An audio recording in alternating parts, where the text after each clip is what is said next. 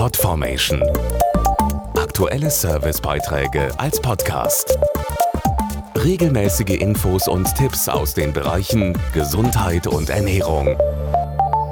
Mein Leben mit MS. So lautet das Motto der Deutschen Multiple Sklerose Gesellschaft zum Welt-MS-Tag 2012, der am 30. Mai stattfindet.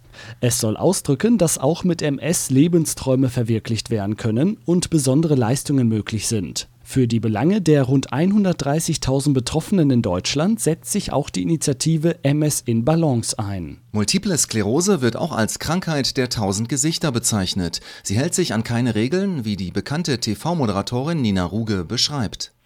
Eine Erkrankung des Nervensystems und das heißt, diese entzündlichen Prozesse im Gehirn können die verschiedensten Bereiche betreffen, dass es Sehstörungen geben kann, es kann Krämpfe geben, es kann Gehstörungen geben.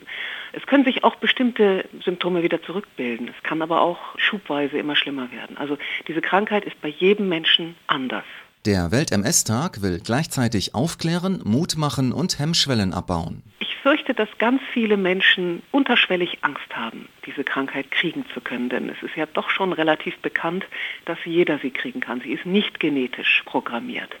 Und deshalb wollen sich viele damit nicht auseinandersetzen. Sprich, wir müssen aufklären. Die Krankheit muss etwas sein, worüber man spricht und ganz normal spricht. Das will auch die von Genzyme unterstützte Initiative MS in Balance erreichen. Sie spendet anlässlich des Welt-MS-Tages 10.000 Euro für die wichtige Arbeit der Deutschen Multiple Sklerose Gesellschaft.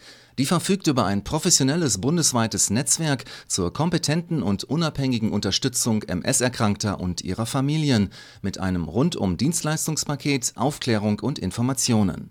Zum Beispiel darüber, dass die Diagnose keinesfalls das Aus für alle Lebensträume bedeutet. Nochmal Nina Ruge. Bei den meisten Fällen bedeutet MS überhaupt nicht, sich zu verabschieden von sämtlichen Lebensträumen wie berufstätig sein, Kinder haben, Familie haben, sich verwirklichen. Im Gegenteil, sie bedeutet, sich mit seiner Gesundheit auseinanderzusetzen und zu kämpfen und ein Leben zu führen, das nicht viel anders ist als das von Nichterkrankten.